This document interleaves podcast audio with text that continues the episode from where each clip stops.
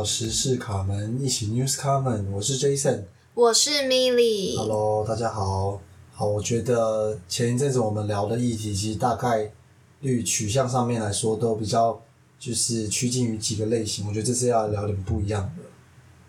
的。嗯，近期没有聊啊，近期没有。近期大家关注度好像大多放在疫情上面。对啊，疫情，然后还有一些就是偶发性的一些，就是算是比较社会事件为主吧，但是政治上面的就稍微比较少一点。对，那我们这集算是一个 follow up 吧，对算是因为我们之前诶、忘记哪一集有聊到台中的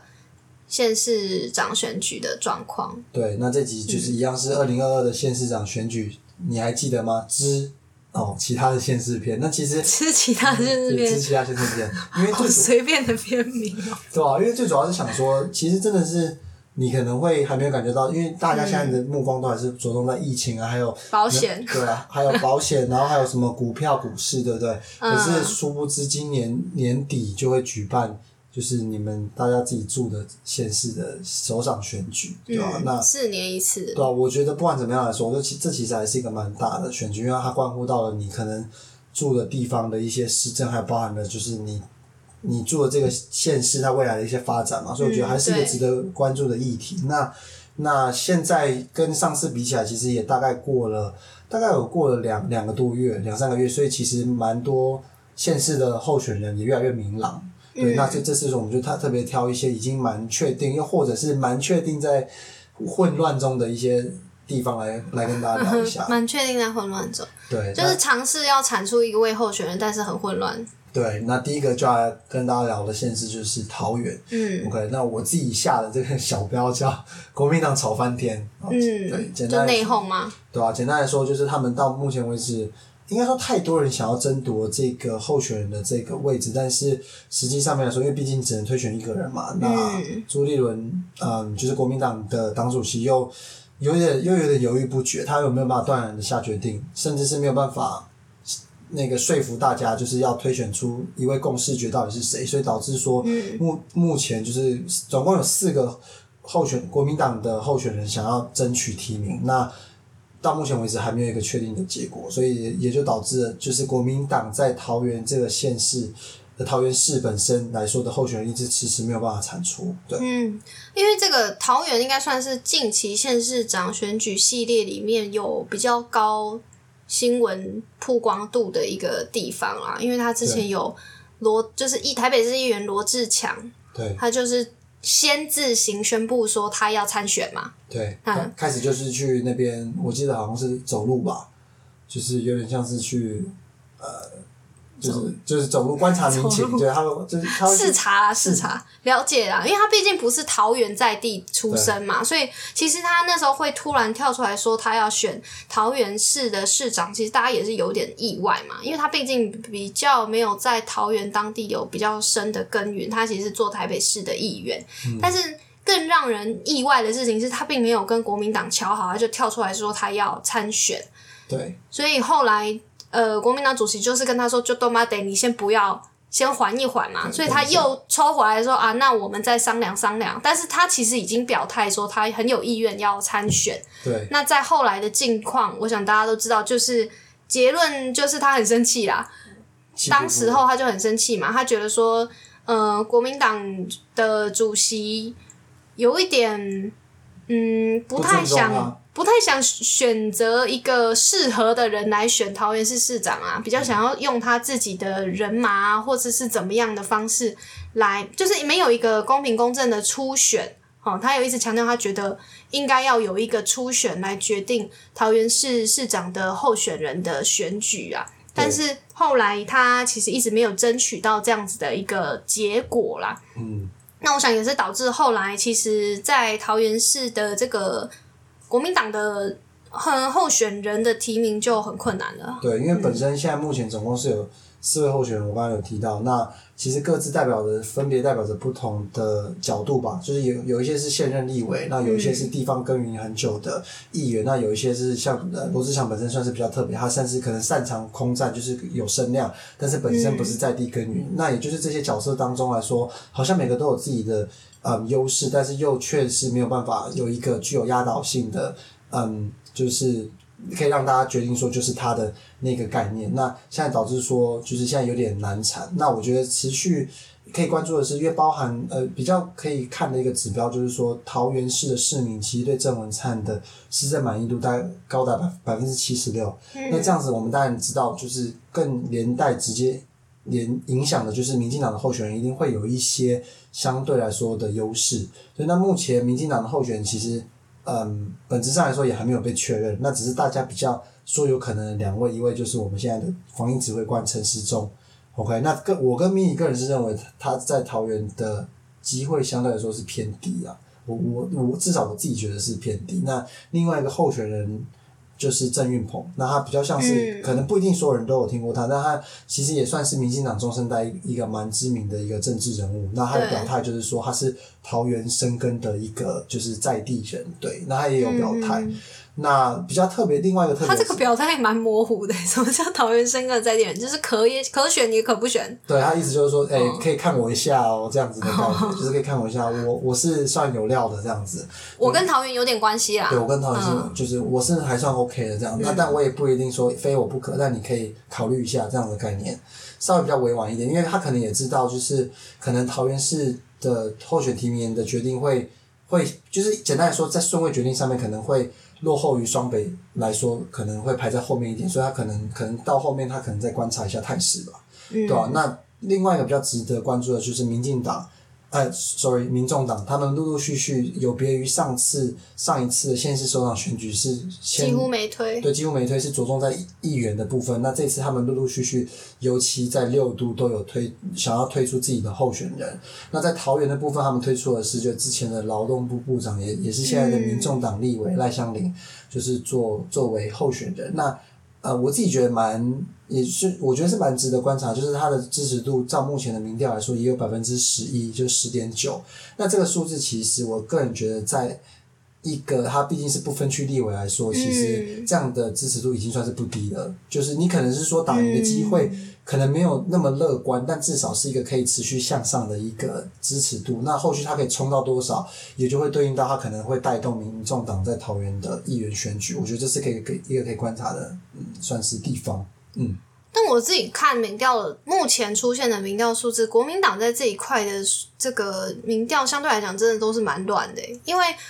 呃，可以看到说，国民国民党目前预计可能会推出来的人选，比如说鲁明哲，对，或者是呃，刚刚提到的罗志强是有表态嘛？鲁明哲是没有表态，对。然后还有什么什么万美玲、罗玉玲，但是问题是他们的支持度都不算是特别的高，然后大概大部分人的支持度差不多。可是其中有一个支持度最高的，就是我无法选出任何一个人，大概占了三成。所以在这个地区里面看得出来，并没有哪一个目前并没有哪一个国民党的党内的这个参选人有比较突出的支持度，所以可能也是因为这样子导致朱立伦主席蛮为难的啦。对啊，他等于说他自己也没有办法确认哪一个会最有把握吧。嗯嗯，尤其他朱立伦过往也是从桃园出生的啦，所以对他来讲，桃园这个地区他应该相对比较熟悉啦。嗯，对，那他现在又身兼国民党党主席的角色，我想在桃园这一块，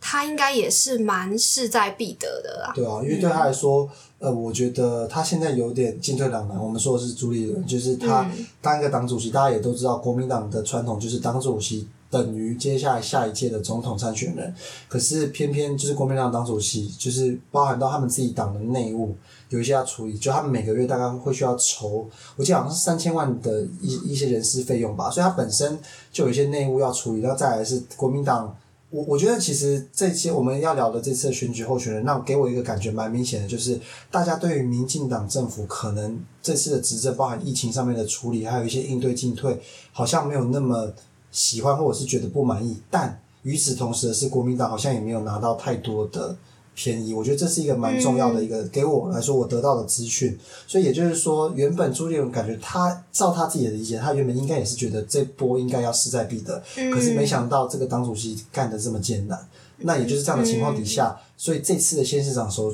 选举对他来说非常的重要。如果他能够带领国民党在多数的县市选举下面拿下的话，这就是有助于他下一次能够参选总统大选的一个非常重要的一个指标。对啊嗯，某程度就是代表他个人的魅力是足以带动县市长选举的胜战呐、对啊，但是与此同时，我们要赶快进入下一个县市，这个县市也很乱，是新竹。对我的下台小标是那个四党大乱斗。对，且刚刚刚刚桃园是国民党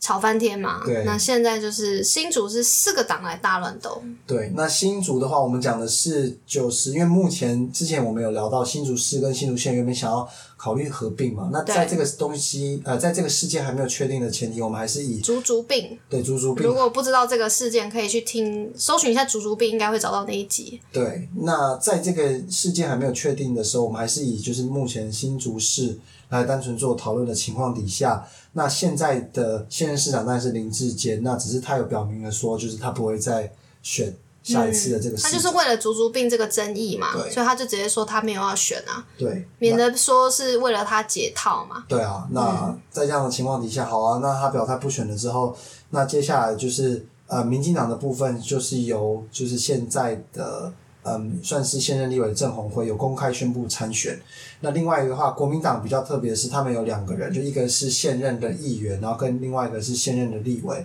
一位是林根仁，一位是郑正谦。那他们两个也有表态，呃，这就是应该是说林根仁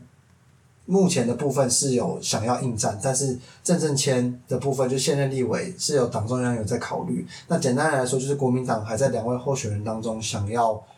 嗯选一位，就是做决定。那另外的部分包含了民众党，我们前面有提到，他们想要在六都都提出候候选人，那这次是提出了高红安。那我相信高红安应该是大家，我觉得至少是新生代比较有听过的名字吧，因为包含了他之前是在就是郭董的底下就是做幕僚，那到后来参加民众党做不分区的立委，表现我觉得问政来说也还算是有一定的知名度跟关注。对，那这是派派他来做就是民众党的新竹市的参选人。那比较特别的是，还有另外一个政党，也就是时代力量。嗯，对，那邱显志也有表明要参选。对，嗯所以也就是变成是有四个政党的候选人会一起要在这个部分就是做选举的投入。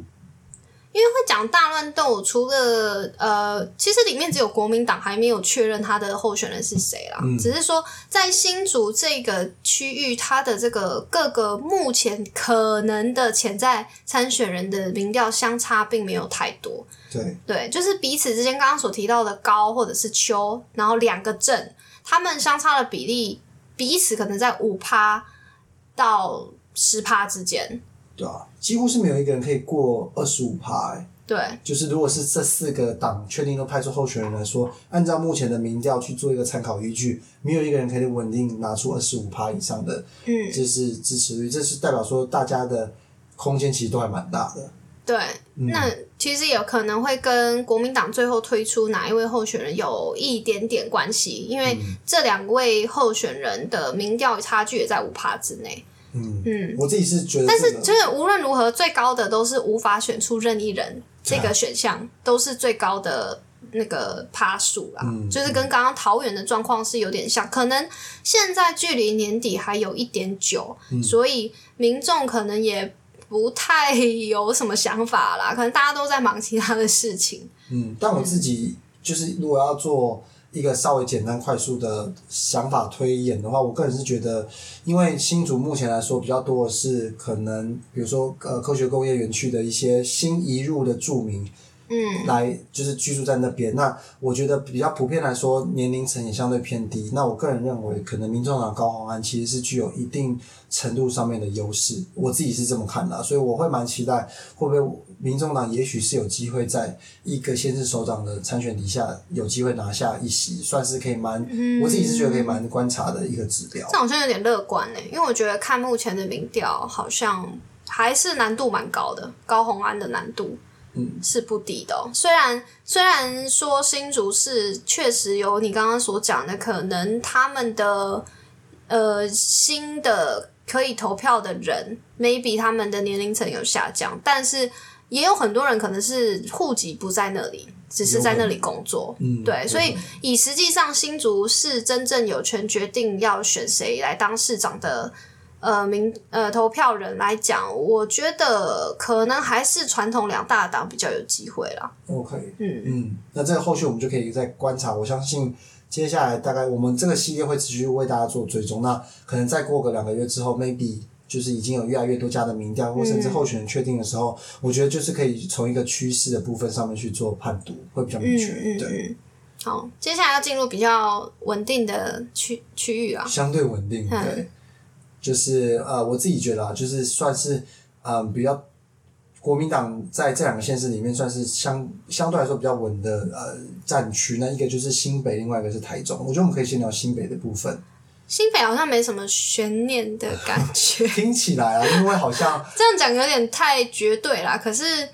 呃，民进党到现在也不知道要推谁出来好、欸，我觉得他他们蛮犹豫的。对，我觉得他给我们感，他他们给我的感觉是有点像是啊，这这个地方最难打，那我拖到后面，等其他的都安插好之后，我再来决定，有点像是这样，因为嗯。可能人选上面的安排来说，你当然是你在资源投放上面一定是先往最有机会的摆嘛，那剩下的分完之后，你再去看这个最难打的要摆谁，所以我自己觉得他们有点给我这样的感觉。那当然的也是因为就是国民党的现任市长也是侯友谊，目前应该是几乎是确定是他会竞选连任。那我觉得比较特别是侯友谊普遍在一般市民的施政满意度，还有他的民调，甚至是年轻世代里面的支持度，其实都还算是偏高的。这个我觉得是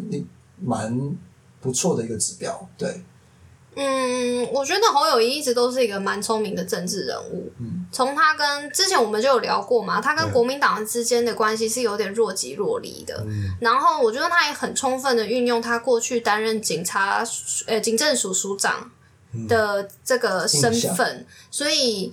呃，不论是他所采取的在面对疫情啊，我想现在大部分民众会最有感的民生议题，一定是疫情的各县市的处理状况。说实话，我觉得新北是一个疫情非常严峻的区域啊，因为我自己就住在新北嘛。那以新北近日的状况，大概就是每天都是大概两万多名的确诊的人数。那、那这样子的状况来讲，以中央。当然我，我我其实也不知道，实际上中央那个系统，所谓的那个议调回报系统，是不是真的做的很烂？但是我可以很确定的一件事情，就是新北的关怀中心做的比台北市好。嗯对，因为我自己有打电话想要确认一些跟呃隔离啊、确诊有关的一些事情。那呃，说实话，虽然关怀中心这样子的一个角色，它并不能构成实质的，比如说帮你开居格单，嗯，或者是呃给你防疫包，任何的实质的物资、m a y b e 他没有办法给你。可是对于一九二二打不进去的一般民众来讲，他希望有一个区域性的管道告诉他我的下一步怎么做。我们现在拿不到居隔单，或者是我到底什么时候可以解隔离？这种很你可以说很琐碎，但是也是最贴近人民想法的一些问题。我觉得新北在这件事情上面，他的关怀中心的电话不用等诶、真的不用等，你几乎就是打，马上就会有。然后当时候我看到的新闻，也就是说。侯市长就是为了让民众，因为新北真的很多人嘛，人口是最多的，所以为了让民众能够找到人问问题，他是找了非常多的那种呃，就是算是志工吗？就是专门来接这种关怀中心电话，他就是加开了很多的那个线路，就是为了这件事情。那我觉得他做这件事情。看起来好像对对抗疫情没有什么实质帮助，可是我觉得他对于民意的提升是很有帮助的。嗯，嗯就是我觉得他应该是知道哪些东西是人，至少是人民在意的。那当然说你做他去做这些东西，呃，就像你说，对于疫情有没有帮助？可是至少他对人民感感受上面是最有感的。那、嗯所以我觉得其实侯友谊一直以来都是，呃，目目前来说，普遍大家认定是基本上是没有什么太悬念的一个一个选区。对，那比较可以值得关注的是，民进党目前还是有提出一些可能的参选人。那我自己是觉得比较有普坦白来说比较有机会的，还是以在地的立委两位比较有机会，一位是就是苏巧慧，就是苏贞昌的，女儿。就是行政院院长女儿，那另另外一位是罗志珍，她本身是如果我没记错，她应该是板桥区的立委，就是板桥的那个区域性选出来的立委，对，那她也是大概耕耘了大概十十几年，其实也是蛮久的一位立委，对吧、所以应该是这两位比较有机会会出现，可能选一个出现去对抗侯友谊，对吧、我们自己的观察会是这样子，对，我自己感觉苏巧慧是蛮有机会的，是哦，嗯。苏巧慧，因为我觉得民进党其实还蛮爱推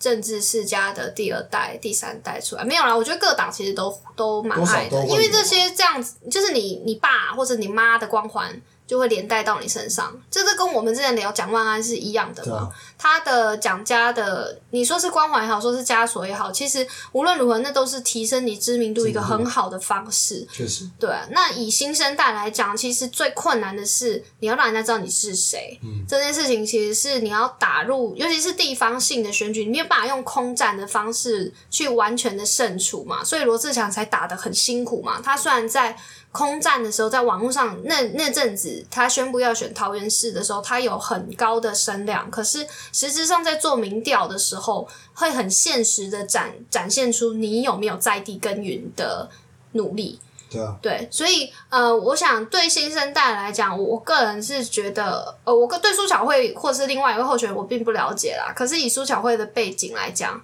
我感觉她比较有机会出现。嗯，对，那持续上面来说也是一样，就是我们等到后续，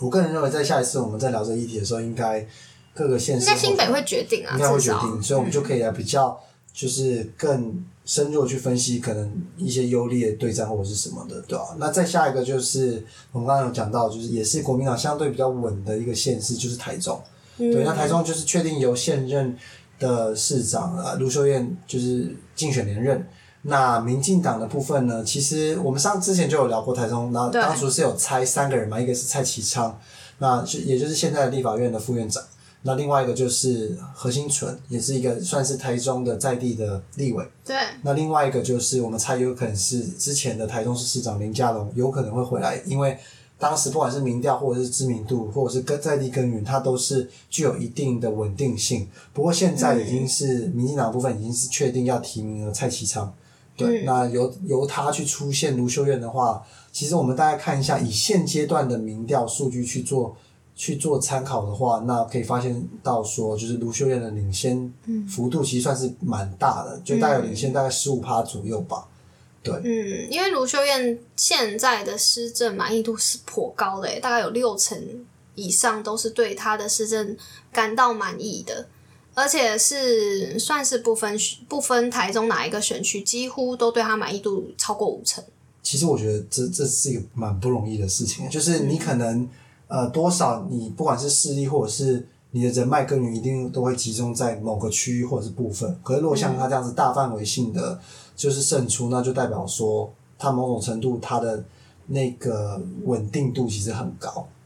其实我觉得我我看蔡其昌，他现在已经确定要代表民进党，就是那个竞选了嘛。是，我看他的那个民调的数字，我会为他感到蛮担忧的是，他的最高的选项是无明确意见诶，就是不管是对他的满意度，或者是对他参选台中市市长的支持度，他在无明确意意见这一个选项上面，可能都是。不是第一高就是第二高，也就是说，我觉得无明确意见是对于政治人物来讲一个最可怕的选项，因为就是我根本不知道你是谁啊，哦。我没有什么想法、啊，你要你爱怎样就怎样，我不讨厌你也不喜欢你，这就是一个最可怕的选项。所以我个人觉得，诶、我其实也有点觉得台中可能民进党是蛮危险的啦，要跟卢秀燕一拼，可是却推了一个很很平面的一个政治人物，相对平面的。对啊，但我觉得有一个点，呃，虽然这样子来说稍微有一点点，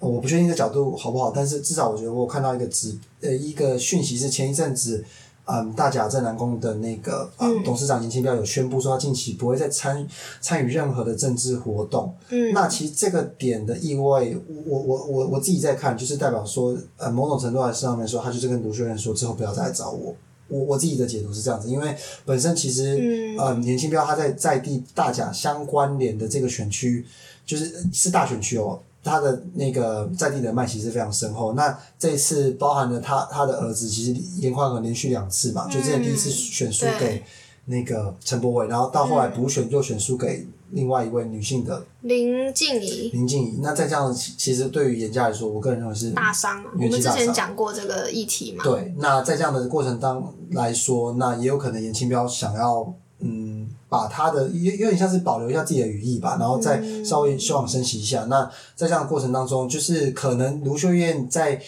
在最后一波，可能在不管是扫街或者实力上面线下造势的过程当中，可能会。会受到这个东西，maybe 会有一丁点的影响，但会不会足以能够影响到它被翻盘？我个人认为可能比较低，嗯那只是算是一个可以观察的一个变因吧，应该这么说。嗯嗯嗯嗯，好，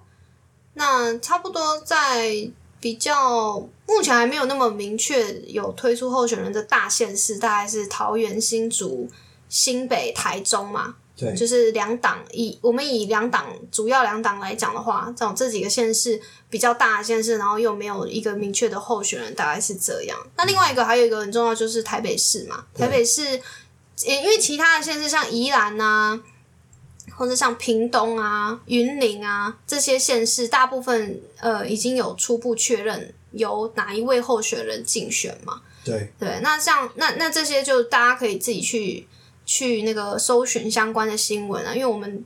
对某些县市并不是那么了解，也不好聊太多。我我觉得主要是可能后续有更明确的民调，不不管是一些年龄区间，还有一些喜喜好偏好度，我觉得这些更客观的数据指标出来的时候，我们比较可以更客观的跟大家分析。对对，然后接下来，我觉得我们最后最后节目的算一个尾声嘛，就来聊一下台北市啦。我们聊台北市其实聊很多次了。对，所以，因为台北市其实还是台湾首善之都嘛，大家还是很关心。不过国民党几乎就是确定了嘛，就蒋万安来竞选。那民进党现在算是很卡啦，不过我觉得近来有一个蛮大的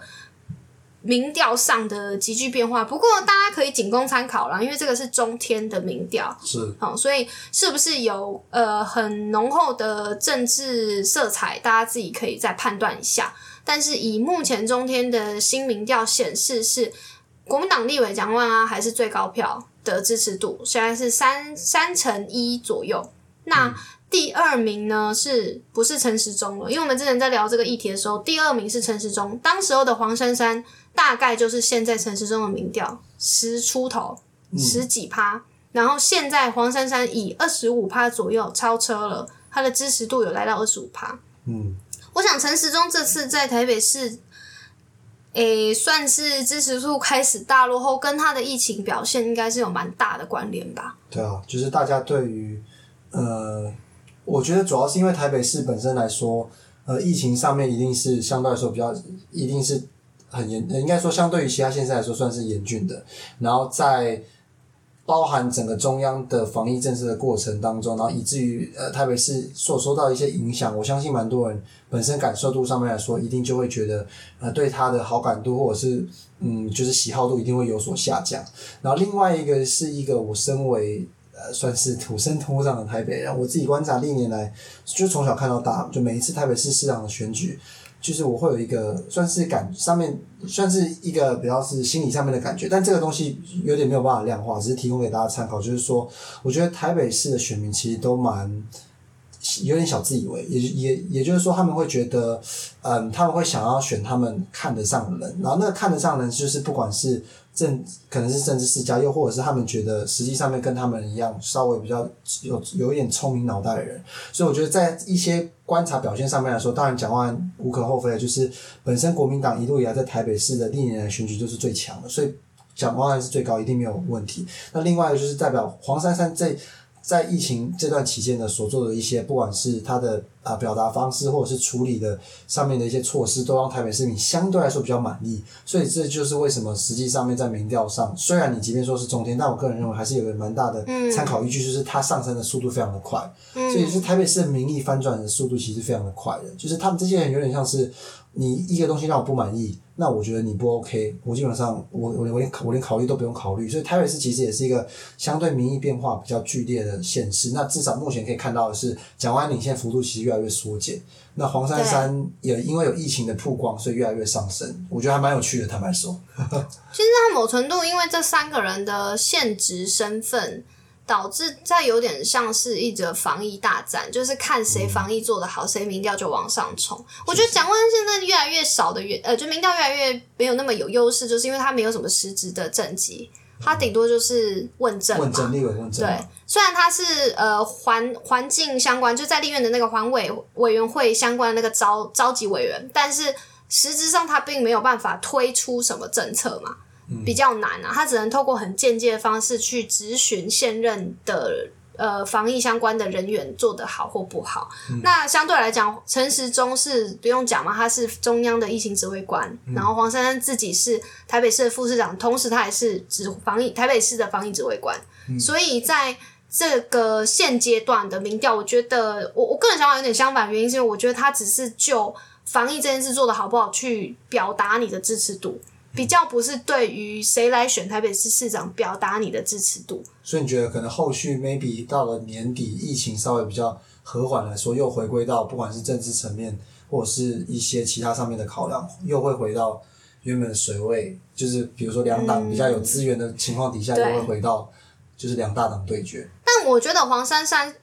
不能够错失透过这样这样子有点怪，可是以疫情曝光的这个好机会啦，确实。对，因为这个确实是他能够去对抗呃国民两党长期以来一直在双北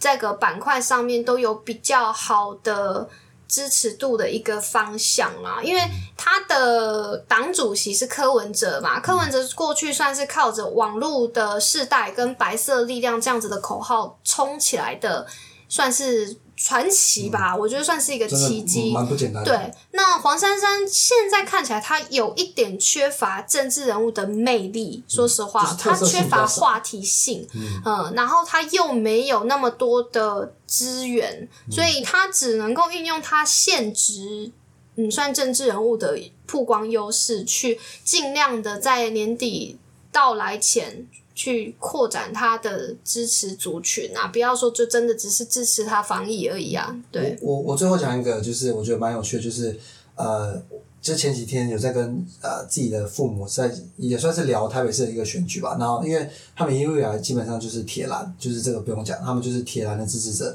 但我现在听到他们有跟我说，就他们有认真考虑，觉得黄珊珊可能是不错的台北市市长人选，就是因为在这段疫情之间的表现。所以我只是想表达，就是说其实。嗯，我个人就像蛮认同米莉刚刚讲，就是这个应该是黄珊珊蛮有大呃蛮大的一波机会去做一个，就是实际上面大家对于他认知或者是机会上面的反转。嗯，对，因为我觉得其实，在台湾台湾目前台湾人的想法，对于疫情做控制的好不好，其实很还是很重视。嗯，所以呃，就像当初陈时中被造神的那个时间点，也是因为他在疫情上。呃，我我不知道是不是算是他的政绩，但是看起来可以算是他的政绩。那段时期确实算是不错。他就是被造神嘛，那同样的，他要跌落神神台也是很快的。嗯，所以呃，我觉得今年的县市长选举算是蛮精彩的。嗯，因为掺杂了蛮多很复杂的因素在里头，就以往不太会发生的。对，那其实我觉得到目前为止，还有这么多重要的县市的人选都没有被确认，也是一件蛮。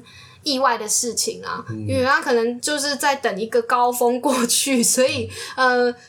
我想虽然这一集的结论好像又是要等后续有更进一步的资讯，或者是有更确认的，我们再来进行下一集的 follow up。但是呃，我觉得这一集。也某种程度有一些区域的更新嘛，就是刚刚所提到一些桃园新竹啊、台中啊，嗯，都有一些新的发展，所以我想，也许 maybe 到六月可能又会有不同的发展。当然，涵盖着疫情，随着疫情的转变啊，就是这个政治人物可能动作上也会有更大的嗯新的进展。嗯，我们后续会持续的为大家做关注。OK。好，那今天谢谢各位收听我们的节目，那我们就下期再见喽，拜拜，拜拜。